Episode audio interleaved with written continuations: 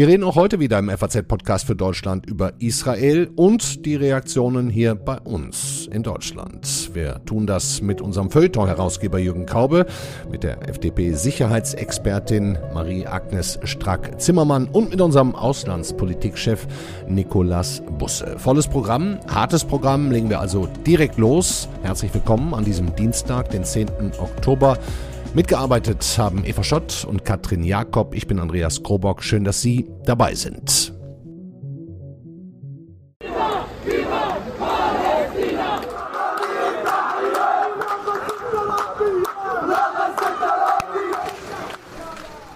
Die Straßenszenen, die Sie da im Hintergrund hören, die stammen vom Wochenende aus Berlin. Neukölln. Hunderte israelfeindliche Menschen haben da gefeiert, mit Autokorsos Süßigkeiten verteilt, als Reaktion auf diesen Angriff der Hamas auf unschuldige Menschen in Israel nahe des Gazastreifens. Dort fand ja, wie es die Kollegin Katrin Jakob gestern ausführlich in unserer Sendung erzählt hat, ein Musikfestival statt, bei dem vor allem Menschen, die für den Frieden waren und da waren, auch für den Dialog mit Palästina, bei dem diese Menschen auf brutalste Weise, ja man könnte sagen, geschlachtet worden sind. Über 600 Tote bisher insgesamt. Ja, und auf, in Berlin wird auf den Straßen gefeiert. Natürlich nicht überall, aber der Hass und die Freude über diese Gewalttaten in Neukölln zumindest unübersehbar. Nicht nur mir ist bei dieser und anderen Reaktionen in Deutschland das Blut in den Adern gefroren, sondern auch unserem Feuilleton-Herausgeber Jürgen Kaube, den ich jetzt zu Beginn der heutigen Sendung bei mir im Studio begrüßen darf. Hallo, Herr Kaube. Guten Tag. Wir würden ja wahrscheinlich nicht zusammensitzen und reden, wenn alle Reaktionen in Deutschland mitgefühlvoll, geschichtsbewusst und menschlich gewesen wären. Aber das war jetzt wohl leider nicht der Fall. Ja, es hat sich gegenüber Israel in den vergangenen Jahrzehnten, äh, und zwar an allen politischen äh, Linien so eine Erzählung etabliert, äh, dass es sich um einen der bösartigsten Staaten des Universums handelt. Ähm, ähm, durch die Behandlung der Palästinenser in der Westbank und im, im Gazastreifen. Und ähm, nun kann man sicherlich sagen, dass Israels Politik äh, fragwürdig ist, dass es ähm, auch Gewalt äh, seitens Israels gegenüber den Palästinensern gibt, die Stromversorgung, die Wasserversorgung im Gazastreifen, dass die Palästinenser als Personen zweiter Klasse behandelt werden. Auch im israelischen Recht gibt es da viel zu diskutieren und das kann man überhaupt nicht von der Hand weisen. Nur ist die Frage, ob in einem Moment, in dem sogenannter Widerstand sich in dem, wie Sie es richtig gesagt haben, Abschlachten vollständig harmloser Menschen äußert, ähm, ob in einem solchen Moment äh, solche politischen Erwägungen und Erklärungen ähm, am, am, am Platze sind.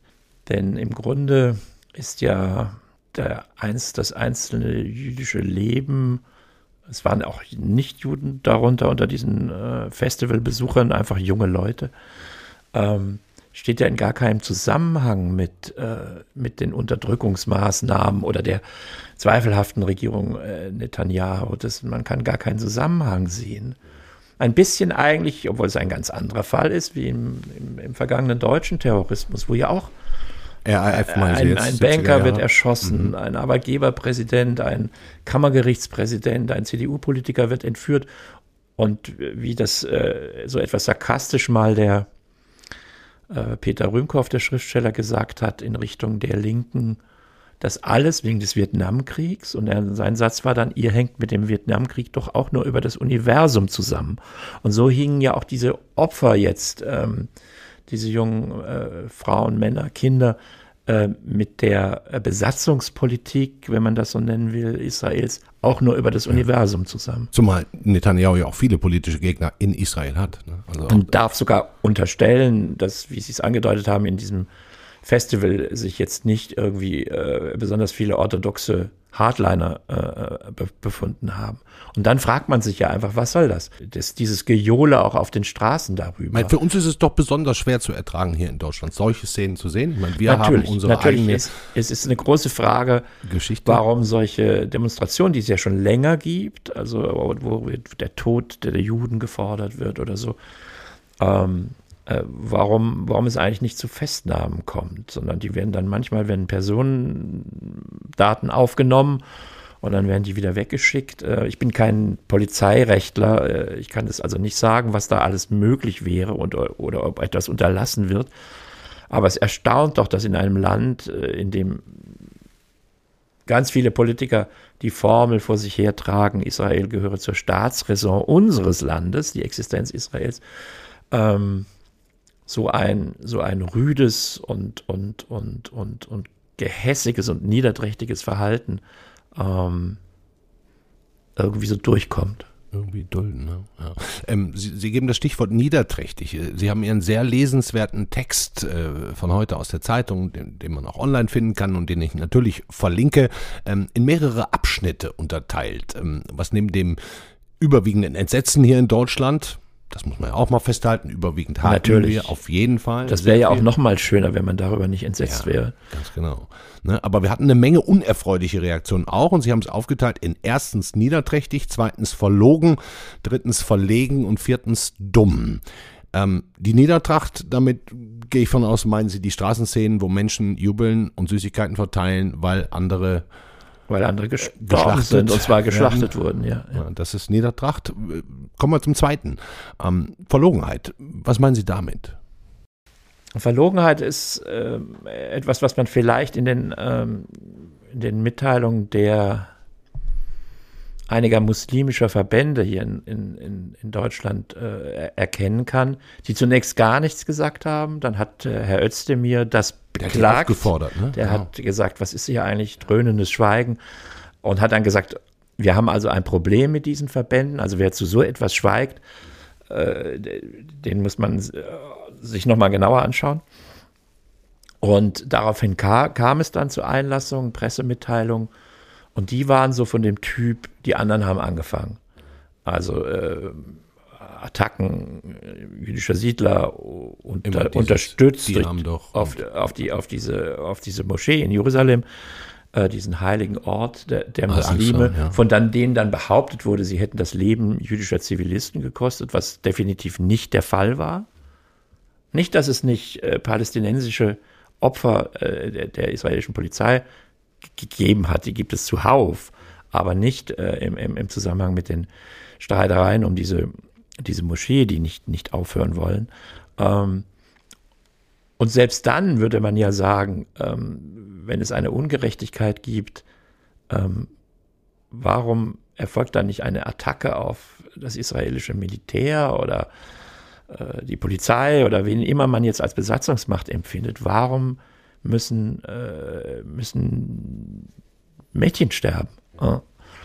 Das, und das finde ich ein bisschen verlogen. Also, das ist auch der, auch der, Israel, der palästinensische UN-Abgesandte hat das auch so hingedreht, als sei das eigentlich eine ganz selbstverständliche Tat. Und das ist, das ist irgendwie verlogen den anderen. Sie den schreiben Legitimation des Terrors. Ne? Ja, dass man eigentlich sagt, äh, eine, eine, recht, eine recht wahllose äh, und eben nur in ihrer, ihrer Ausgerichtetheit auf äh, Juden nicht wahllose Aktion wird damit rechtfertigt mit, mit irgendeiner historischen Geschichte, äh, über die man dann lange streiten könnte. Aber jedenfalls kann man nicht darüber streiten, dass das äh, verlogen ist, sozusagen ein geschichtliches Recht auf solche Aktionen abzuleiten. Ja relativ salonfähig geworden ist ja in Deutschland nicht nur unter Muslimen, sondern auch mitten in der Gesellschaft in den letzten Jahren geworden der BDS. Ne? Eine politische Kampagne pro Palästina gegen Israel mit vielen Unterstützern aus, auch aus dem deutschen Kulturkreis. Ähm, fällt jetzt nicht so leicht angesichts der Gräueltaten vom Wochenende denen und ihren Wünschen äh, weiter zuzuhören. Und auch von denen kam eigentlich jetzt nicht. Ja, es kam von denen eine Pressemitteilung, die, um, die darum bat, äh, die, die Sache des BDS müsse jetzt umso mehr unterstützt werden, also gegen Israel, was ja wirklich eine äh, ziemlich äh, ich würde fast sagen, perverse Auslegung des Geschehens ist, dass man jetzt noch stärker Israel äh, äh, boykottieren solle. In den Diskussionen um den BDS äh, ist die Frage, wie nah die der Hamas stehen, ob nicht die Hamas in der Gründung eine gewisse Rolle spielte, immer wieder aufgeworfen worden. Und von den Leuten, die es sich etwas leicht gemacht haben mit dem BDS, wurde dann immer abgewiegelt und sagt, nein, das ist nur am Rande oder zufällig oder gar nicht der Fall. Und das kann man ja äh, in einer, aus einer solchen Presseerklärung entnimmt man natürlich das Gegenteil. Also wenn die, wenn die im Grunde genommen die Mordtaten als Anlass äh, bezeichnen, sich noch stärker gegen Israel äh, zu wenden. Mhm. Okay, jetzt haben wir niederträchtig und verloren, haben wir, glaube ich. Äh, jetzt kommen wir zu verlegen. Wie meinen Sie das? Ja, verlegen ist die eine oder andere Reaktion in den, in den, in den deutschen Medien, im Fernsehen, im Radio, die auch die Sache so ein bisschen, ich will nicht sagen beschönigt, das wäre, das wäre zu stark, aber ich habe das festgemacht an dieser Bezeichnung Kämpfer, das sei ein Hamas-Kämpfer. Mhm. Und äh, so sehr der, die Hamas äh, ein, ein, ein, ein, ein militärischer Komplex ist, und insofern könnte man sagen, äh, paramilitärischer Verband, äh, Parasoldaten oder so etwas, die Aktion gegen das Festival war kein Kampf. Mhm. Da gab es keinen Kampf.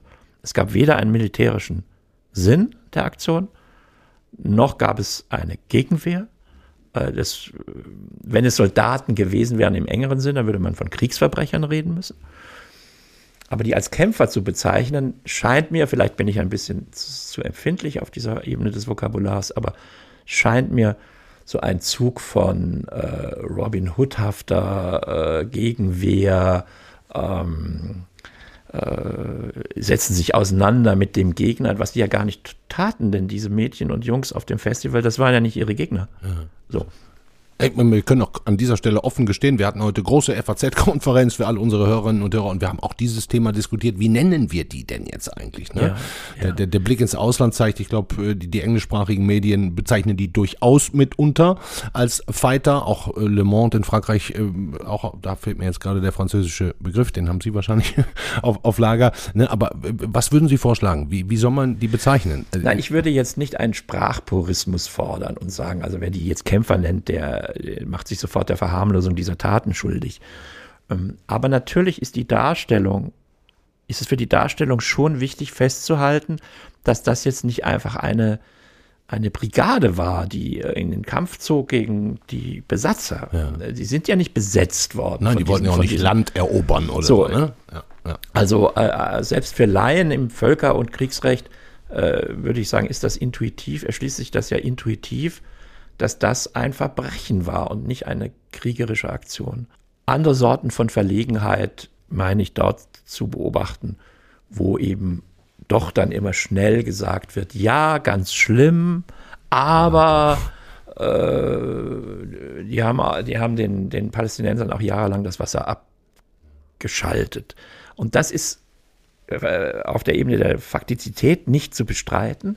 Aber es ist einfach deplatziert in diesem Moment. Dass taktlos. Man, dass man sagt, taktlos, unhöflich, äh, äh ignorant und ein bisschen gefühllos.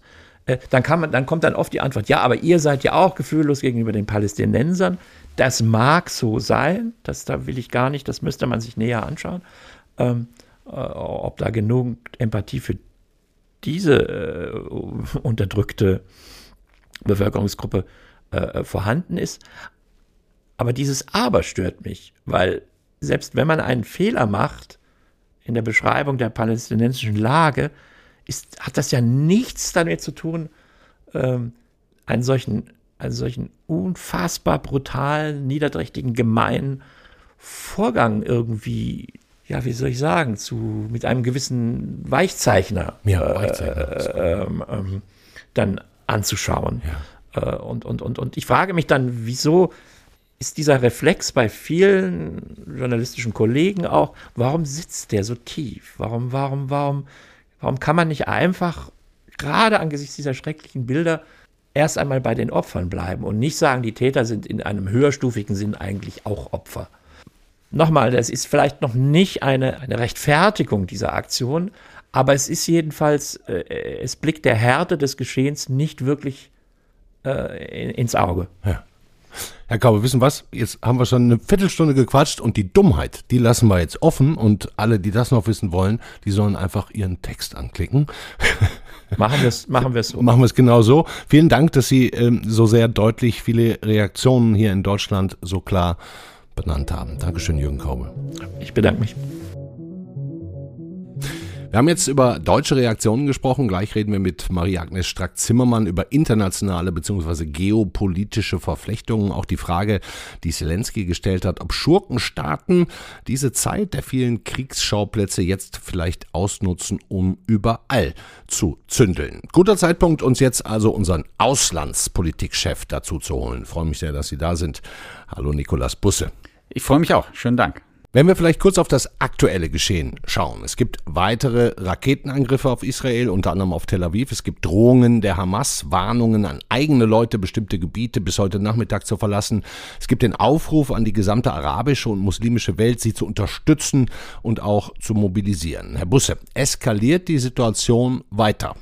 Also was sicher äh, eskalieren wird, äh, ist die israelische äh, Vergeltung. Es sind die Gegenmaßnahmen. Die Israelis wollen die Hamas äh, massiv schwächen, ähm, womöglich sogar komplett zerstören. Bin mir nicht sicher, ob das geht. Äh, das wird es sicher geben, ähm, dass sich da ara andere arabische Länder ähm, äh, anschließen würden. Das kann ich im Augenblick nicht erkennen. Mhm. Auch Hisbollah, wie sehen Sie die Situation aus? Ja, Libanon? das ist, äh, da hatten wir ja jetzt Scharmützel an, an, an den beiden ersten, naja, am zweiten oder am dritten Kriegstag. Ähm, das muss man mal weiter beobachten. Äh, es ist natürlich schon eine schwierige Situation für die Hisbollah. Sie, die wissen, dass selbst in so einer Situation die ähm, äh, militärtechnische Überlegenheit der Israelis immer noch sehr groß ist, ähm, vor allem durch die Luftwaffe. Die können ähm, äh, da wirklich großen Schaden anrichten. Und ich würde mal auch das Signal der Amerikaner nicht unterschätzen.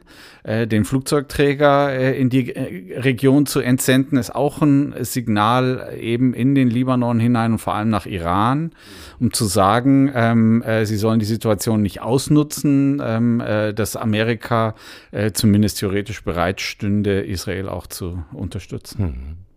Sie sagen es gerade, Israel hat natürlich inzwischen reagiert, viele Angriffe gestartet, Reservisten mobilisiert, vor allem den Gazastreifen jetzt mit, ich glaube, es sind 2,3 Millionen Menschen blockiert. So, da leiden dann natürlich auch sofort wieder Hunderttausende palästinensische Zivilisten. Könnte das vielleicht schon Teil des Plans der Hamas gewesen sein, also Israels harte Reaktion einzukalkulieren auf diese Horrortaten, muss man ja sagen, auf Kosten der eigenen Landsleute, um dann aber über diese Not im Gazastreifen endgültig ihren antizionistischen Krieg vom Zaun brechen zu können? Also äh, genau wissen wir das nicht, ähm, äh, aber ähm, äh, die Hamas ist eine Organisation, ähm, ähnlich wie andere islamistische Terrororganisationen, die durchaus äh, mit dem Leid äh, der Zivilbevölkerung arbeitet. Die benutzen ja auch ähm, zivile Einrichtungen als äh, Schutzschilde für ihre eigenen ja. militärischen Einrichtungen. Wahnsinn, ja. Also ähm, so ein Kalkül ist vorstellbar, ähm, äh, ist aber auch, äh, was die Israelis jetzt äh, an Blockade oder Verschärfung der Blockade angekündigt haben, aber auch nicht unbedingt zwingend. Ja. Also ich meine, die UN, das Rote Kreuz, die haben jetzt Israels Abriegelung, Blockade des Gazastreifens kritisiert. Auch der Kanzler, unser Kanzler Olaf Scholz hat gesagt, naja, alle humanitären Hilfen stoppen ist jetzt auch Quatsch, weil da leiden natürlich jetzt auch wieder Unschuldige. Ähm, ich, ich meine, Sie, Sie haben es gerade im Vorgespräch gesagt, Sie beschäftigen sich seit 25 Jahren jetzt mit Kriegen und äh, es ist ja nicht der erste in der Region. Gäbe es denn aus Ihrer Sicht jetzt irgendeine vernünftige Lösung für diesen Gazastreifen? Nein, also ich glaube, im Augenblick ähm, äh, sind wir in einer Situation, wo all das, woran man hier in Europa glaubt, ähm, was immer unter Zwei-Staaten-Lösung äh, läuft, äh, äh, weiter entfernt ist denn je in den letzten Jahren. Es gab schon vor dem Krieg in, in Israel keine politischen Mehrheiten für sowas und eine, insgesamt auch, glaube ich, eine gesellschaftliche Ermüdung äh, mit der Sache. Jetzt sind wir in einer ganz anderen Lage, tatsächlich in einer Lage, wo Israel erstmal die Abschreckung wiederherstellen will, ähm, äh, um, um die eigene Sicherheit wieder zu erhöhen. Also die Vorstellung, dass man jetzt da gleich als, als nächstes in Friedensgespräche äh, eintreten würde, gerade äh, mit der Hamas, der, deren, deren, deren Ziel ja immer noch die Zerstörung Israels ist, also das halte ich für eine äh, völlig realitätsfremde Vorstellung. Also ist es quasi nötig, aus israelischer Sicht den Gazastreifen jetzt tatsächlich abzuriegeln? Ja, was ich glaube, aus, aus israelischer Sicht äh, ist es notwendig, ähm, zu verhindern, dass sowas nochmal passiert. Ähm, äh, also sozusagen, ähm, äh, dass, dass die Absperrung zum Gazastreifen in irgendeiner Form äh, äh, weniger durchlässig ist. Das war schon in der Vergangenheit nicht ganz einfach. Und dass die Hamas äh, extrem geschwächt wird. Ich glaube, das ist vermutlich das, was man sich da als Kriegsziele jetzt erstmal vorgenommen hat in im Übrigen hat Ägypten die Grenze zum Gazastreifen auch inzwischen geschlossen. Heute treffen sich, ähm, so kam es gerade über die Ticker, die EU-Außenminister, das wird wahrscheinlich im späten Nachmittag stattfinden, mit Israels Außenminister Eli Cohn und seinem palästinensischen Amtskollegen äh, Riyad al-Maliki zu einem, die nennen es Notfalltreffen. Was glauben Sie, wird da passieren? Naja, ich glaube, dass die Europäer da äh, keinen allzu großen Einfluss nehmen können. Ähm, äh, zum einen, weil sie, äh, weil, weil da, worum es jetzt gerade geht, um militärische Fragen, äh, wenig anzubieten haben. Wir haben die Diskussion über die Entwicklungshilfe. Ähm, äh, und da sind wir wieder so, so an einem, in einem ähnlichen Terrain wie bei der Frage ähm, Blockade von Gaza. Ja. Ähm, äh, ist, es, ist es vorstellbar, dass Europa komplett auf die humanitäre Dimension verzichtet und sagt, wir zahlen jetzt überhaupt keine Hilfe mehr? Da scheint es innerhalb der EU erhebliche Bedenken zu geben. Ähm, äh, das ist eher nicht zu erwarten, dass es dazu kommt. Scholz hat das, glaube ich, auch heute schon gesagt. Ne? Ja, Vom französischen Präsidenten Emmanuel Macron hören wir heute, er halte auch iranische Unterstützung für die Hamas für wahrscheinlich. Iran selber teilt mit, das war auch, glaube ich, heute, man sei stolz auf seine palästinensischen Brüder, aber habe mit dem Angriff nichts zu tun. So, jetzt will der palästinensische Präsident Mahmoud Abbas sich mit Putin treffen. Herr Busse, geben Sie uns ein bisschen Hilfe. Ist gar nicht so leicht, da jetzt geopolitisch den Überblick zu behalten. Wer, wer hat denn da jetzt Einfluss auf diese, auf diese Leute? Naja, der, der Nahe Osten ist eine Region, in der historisch schon immer alle möglichen Großmächte versucht haben, Einfluss zu nehmen. Ähm, äh, der, der absolute Platzhirsch waren immer die Amerikaner, aber wir sehen seit äh, längerer Zeit, ähm, dass sich da auch andere Spieler wieder um größeren Einfluss bemühen. Wir haben das gesehen in Syrien mit Russland. Ähm, äh, wir sehen es jetzt auch mit den Chinesen, die allerdings eher am Golf erstmal ähm, äh, ihren Einfluss vergrößern, Stichwort Saudi. Ähm, äh, und natürlich dann die ganzen regionalen Mächte. Also es ist ein, es ist ein schwieriges Bild. Ähm, äh, äh, aber natürlich die wichtigste, der wichtigste Spieler, gerade wenn es äh, um Israels Sicherheit geht, sind die Amerikaner nach wie vor. Da wird sich nicht viel dran ändern. Was erwarten Sie von Iran in den nächsten Tagen, Wochen? Mehr Einmischung oder eigentlich stille Unterstützung? Das ist äh, tatsächlich schwer abzuschätzen, aber ähm, äh, wenn man das rein ra rational betrachten würde, würde man vermutlich denken, dass die Iraner sich da zurückhalten, äh, weil sie tatsächlich eine Auseinandersetzung fürchten müssten, in die die Amerikaner einsteigen. Und ähm, das wäre für die eine, eine sehr schwierige Sache. Ähm, äh, ich glaube schon so, dass ihre Verbündeten in Gaza diesen, äh, äh, diesen Schritt gewagt haben, werden die schon als Erfolg verbuchen. Und ähm, äh, ich glaube, damit haben die schon relativ aus ihrer Sicht viel erreicht. Viel gewonnen. Nun, letzte Frage, Herr Busse. Nun ist ja auch eine Deutsche von der Hamas entführt worden. Das ist ein Fall fürs Auswärtige Amt und äh, im Grunde auch für unsere Regierung. Der Kanzler sagt, man werde jetzt so viel wie möglich tun, um die zu befreien. Ähm, müsste es da noch weitere Konsequenzen geben oder ist das Stand jetzt das meiste, was man tun kann? Ja, mir fehlt da ein bisschen die Fantasie, wie man das machen soll, wenn selbst die Israelis äh, ihre Leute dann nicht rausbekommen. Mhm. Äh, ich befürchte, das ist eine schwierige Situation, ähm, äh, um die von Deutschland aus zu beeinflussen.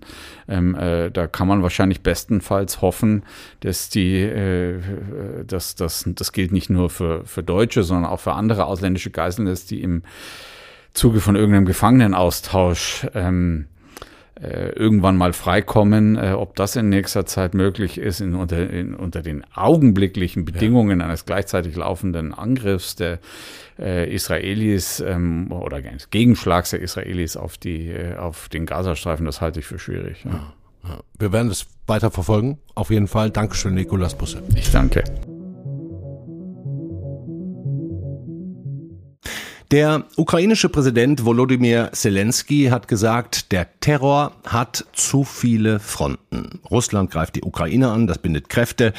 Die Welt sieht quasi tatenlos zu bei der Auslöschung der Karabach-Armenier. In Afrika geht es an vielen Stellen drunter und drüber. Und nun dieser terroristische und barbarische Angriff der Hamas und auch der libanesischen Hisbollah auf Israel. Mir persönlich wird langsam ein bisschen schwindelig angesichts dieser ja doch brutalen geopolitischen Entwicklung. Zeit also mit jemandem zu sprechen, der sich auskennt, die sich auskennt und uns vielleicht ein bisschen helfen kann in der Einordnung und Lösungssuche. Ich freue mich sehr, die Vorsitzende des Verteidigungsausschusses im Bundestag und die Sicherheitsexpertin der FDP bei uns zu begrüßen. Hallo Agnes Strack-Zimmermann. Ich grüße Sie ganz herzlich. Frau Strack-Zimmermann, gehen Sie mit Zelensky mit? Wird die Situation auf dieser Welt, in der wir leben, immer kriegerischer und gefährlicher? Also diese Welt war nie friedlich. Es wird uns nur heute mehr denn je vor Augen geführt, weil durch den russischen Angriff auf die Ukraine eben jetzt auch unmittelbar Europa tangiert ist und wir eben seit anderthalb Jahren die Diskussion führen, wie wir uns, unser Land, unseren Kontinent besser schützen können. Das hat natürlich viele Menschen sensibilisiert und sie reagieren jetzt auch anders auf andere Krisen, die es leider immer gegeben hat. Und wenn ich direkt auf Israel kommen darf, Gerne, ja. die Tragödie von Israel ist ja, dass dieses Land, das hat schon Golda Meir in den 70er Jahren gesagt, Israel ist immer im Krieg, seit es gegründet worden ist. Es ist immer im Krieg. Es wird aus den palästinensischen Gebieten angegriffen. Es wird aus der, von der Hisbollah angegriffen. Im Westjordanland sind arabische Clans, die für Unruhe sorgen. Diese Massivität allerdings jetzt, diese Brutalität, die wir gerade erleben, die ist in der Tat, ich sage das mal in Anführungszeichen, eine neue brutale Qualität. Hm. Aber dass die Welt bis dato friedlich war, äh, das ist nicht so. Denken wir nur an Syrien. Seinerzeit hat, haben sich die Vereinigten Staaten zurückgenommen unter Barack Obama, der ja allseits beliebt und gelobt wird. Er hat aber vielleicht auch, weil er zu früh den Friedensnobelpreis bekam, das empfiehlt sich übrigens nicht im laufenden Geschäft, sondern mehr, wenn man seine Arbeit getan hat, hat sich völlig aus Europa, auch aus dem Nahen Osten zurückgezogen und äh, dass Syrien auch ein Land ist, was massiv mit russischer Unterstützung, auch dieses Vakuum wurde von Russland ergriffen, auch äh, Israel bedroht. Das wird uns jetzt eben nochmal glasklar vor Augen geführt. Hm, Sie sagen auch eine neue brutale Qualität. Gehen Sie denn davon aus, dass die Despoten dieser Welt, die despotischen Regime jetzt diese Gelegenheit nutzen, zusammenrücken und ein Feuer nach dem anderen entfachen? Sieht ja schon fast nach einer Taktik aus. Ja, das ist natürlich sehr schwierig zu sagen. Also, dass Russland die Finger in vielen Dingen drin hat, ist richtig. Dass zum Beispiel Russland die Nähe zu Nordkorea sucht, fast skurril, darum bettelt, dort auch Waffen zu bekommen. Aber wir haben es natürlich, es gibt natürlich Schurkenstaaten, ich sage das jetzt auch mal so deutlich. Wir haben, wir haben Länder wie Venezuela, die überall misch, mitmischen, sobald Unruhe ist. Und wenn dann mal fast überraschend es Initiativen gibt, zum Beispiel von Saudi-Arabien, die mit Unterstützung der Vereinigten Staaten die Nähe zu Israel suchen, also Israel akzeptieren wollen. Also ja mal per se eine gute Nachricht. Absolut. Dann gewesen, grätscht ja. der Iran rein, weil der Iran fürchtet natürlich wie der Teufel das Weihwasser, dass Saudi-Arabien die Nähe zu Israel sucht. Und deswegen wird es immer Despoten geben, die davon leben, dass es Brutalität gibt, Kriege gibt. Die werden wir auch nicht beseitigen. Die Frage ist, wie geht der Westen, wie geht die freie westliche Welt damit um? Und dass das sehr komplex ist, ist ja gar keine Frage. Aber wir müssen uns eben da auch mal klar werden, wie wird unsere Politik in Zukunft mit dem Iran sein? Der Iran, das Krebsgeschwür des Nahen Ostens, hm. der Terror sät, Migration auslöst, was, das wissen wir selbst großen Druck auch in den Gesellschaften, in den westlichen Gesellschaften hinterlässt. All das sind Fragen, die zusammengenommen wird. Der Wirtschaftsminister nach wie vor überlegt, in Katar Energie einzukaufen. Mhm. Katar ist ein großer äh, Unterstützung der Hamas wirtschaftlicher Art. Also es gibt, um das gleich zu sagen, keine einfachen Antworten, aber alles hängt aneinander. Ja. Ich meine, es ist, glaube ich, relativ klar, dass Israel auf diesen Terroranschlag knallhart reagiert, das auch schon getan hat und möglicherweise auch keine Probleme haben wird, zumindest ähm, die Hamas mit seinem sehr modernen Militär zu besiegen. Aber wie geht es da weiter? Wer mischt sich da vielleicht Ihrer Ansicht nach noch ein? Glauben Sie, Iran aktiv Gut, das weiß ich natürlich nicht und man kann nur hoffen, dass dem nicht so ist, weil wir diese Dimensionen uns ja nicht vorstellen wollen. Ähm, aber ich glaube, dass der Iran so wie ich das jetzt beobachte, beziehungsweise auch die Fachleute, die sich mit diesen Ländern noch viel intensiver äh, beschäftigen, dass für den Iran erstmal von Interesse ist, ähm, Israel zu schaden. Da ist ein großer, ein, ein tiefer Hass und es stellt sich ja gerade heraus, dass der Iran eben aktiv, das ist auch keine Überraschung, das haben wir von Anfang an so gesehen, auch aktiv an diesem Angriff beteiligt war, in dem eben über Monate die Waffen an Hamas geliefert wurden, in dem offensichtlich auch in Teheran dieser Angriff ähm, ähm, ja geübt wurde oder vorbereitet wurde. So, und das zeigt natürlich, und jetzt stelle ich mir unsere Frage, wir in der Bundesrepublik Deutschland, was machen wir eigentlich für eine Außenpolitik dem Iran gegenüber? Ja. Wir haben Revolutionsgarden, die nicht nur ihr Geld, sondern auch präsent in Deutschland sind. Die müssen natürlich als Terroristen eingestuft werden. Das Geld von denen muss eingefroren werden. Wir haben vor einem Jahr gesehen, dass der Iran seine eigene Bevölkerung, das wissen wir, aber vor einem Jahr mit dieser Dramatik den Frauen gegenüber, den Morden gegenüber, dass dieser Iran die eigene Bevölkerung nicht akzeptiert, nicht deren Drang nach Freiheit, ja. Äh, die Frauen malträtiert. Äh, unsere Reaktion ist da nicht stark genug. Denn äh, wir wissen, es gibt die Diskussion um das sogenannte Iran-Atomprogramm, mhm. was einmal aufgesetzt wurde, damit eben keine Atombombe dort entwickelt wird, prinzipiell gut.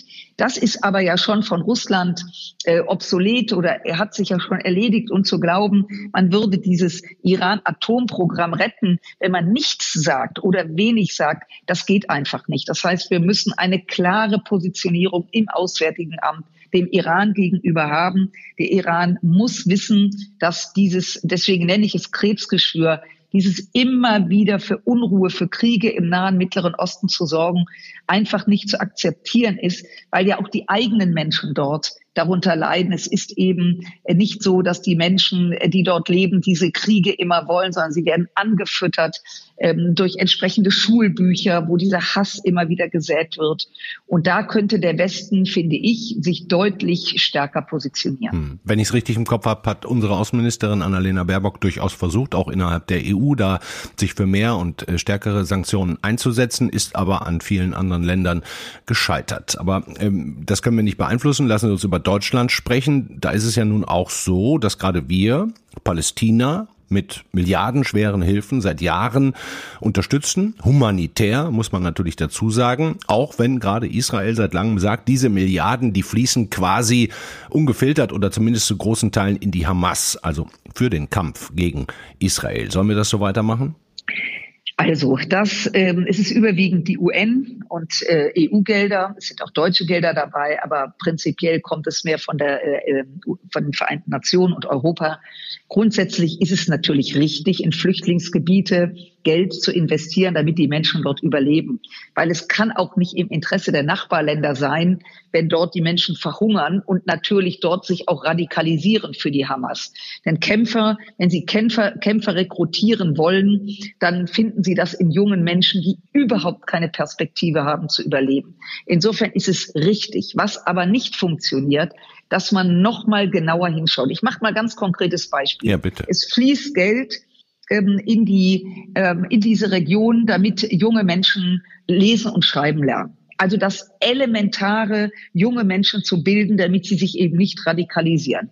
So, gute, eine, eine sinnvolle Maßnahme. Wenn aber das Geld dazu benutzt wird, um Schulbücher herzustellen, wo offen gegen Israel gehetzt wird, wo Antisemitismus kultiviert wird, dann geht das eben nicht. Deswegen bin ich der Meinung, wir müssen die EU auffordern, dass die Gelder auch nach, also nachhaltig investiert werden, nicht um eben Israel fertig zu machen, sondern um eben Menschen zu bilden und aus der Bildung heraus ihnen klarzumachen, dass Radikalisierung auch für deren Kinder und Kindeskinder keine Chance ist. Das heißt, jeder, der dort Geld hinbringt, muss auch erklären, wo das Geld landet. Das ist nicht einfach, aber das werden wir jetzt auch in Deutschland machen. Ja.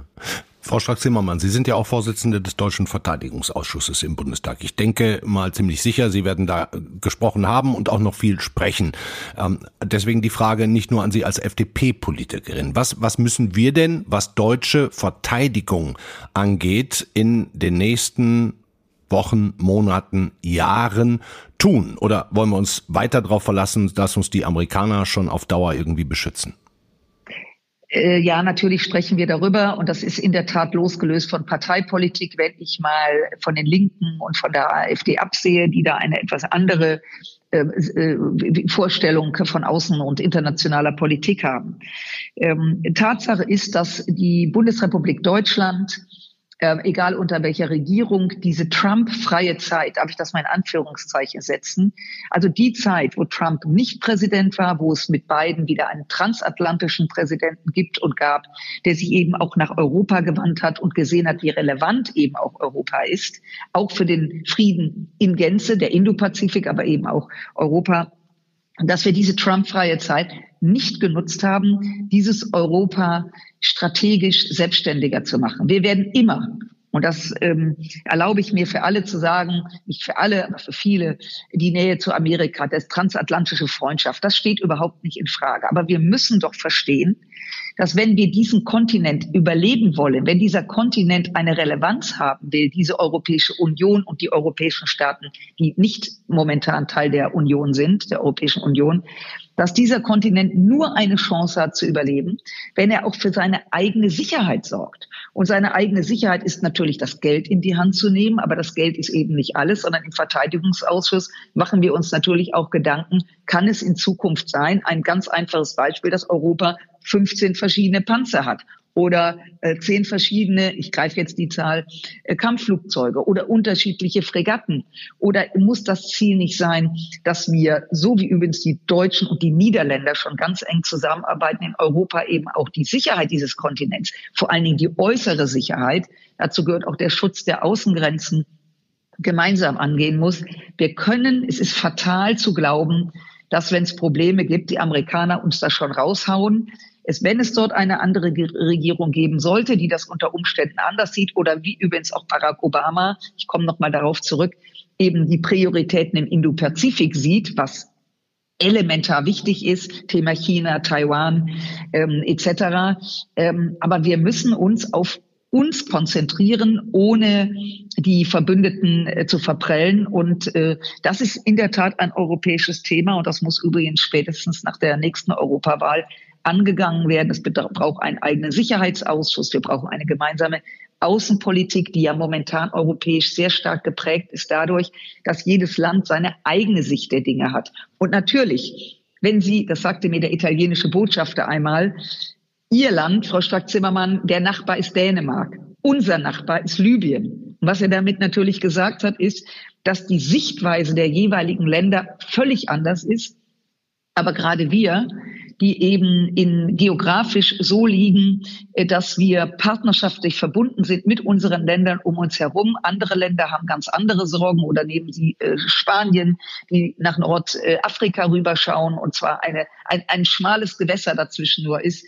Das heißt, wir müssen viel europäischer denken. Ich weiß, das ist nicht einfach. Äh, immer wenn viele zusammenkommen, wir sehen das schon bei 16 Bundesländern in der Bundesrepublik, die Diskussion, die wir haben. Aber wenn wir, und ich meine das jetzt ähm, auch politisch, wenn wir alle gemeinsam überleben wollen und diesen Kontinent schützen wollen, müssen wir größer denken. Und das ist natürlich jetzt unsere Aufgabe, das den Menschen einigermaßen zu erklären, dass die Sicherheit um uns herum auch relevant ist für unsere Zukunft, in Sicherheit zu leben. Hm. Schwierige Zeiten gerade, muss man sagen. Dankeschön, Agnes Strack-Zimmermann. Ich danke Ihnen.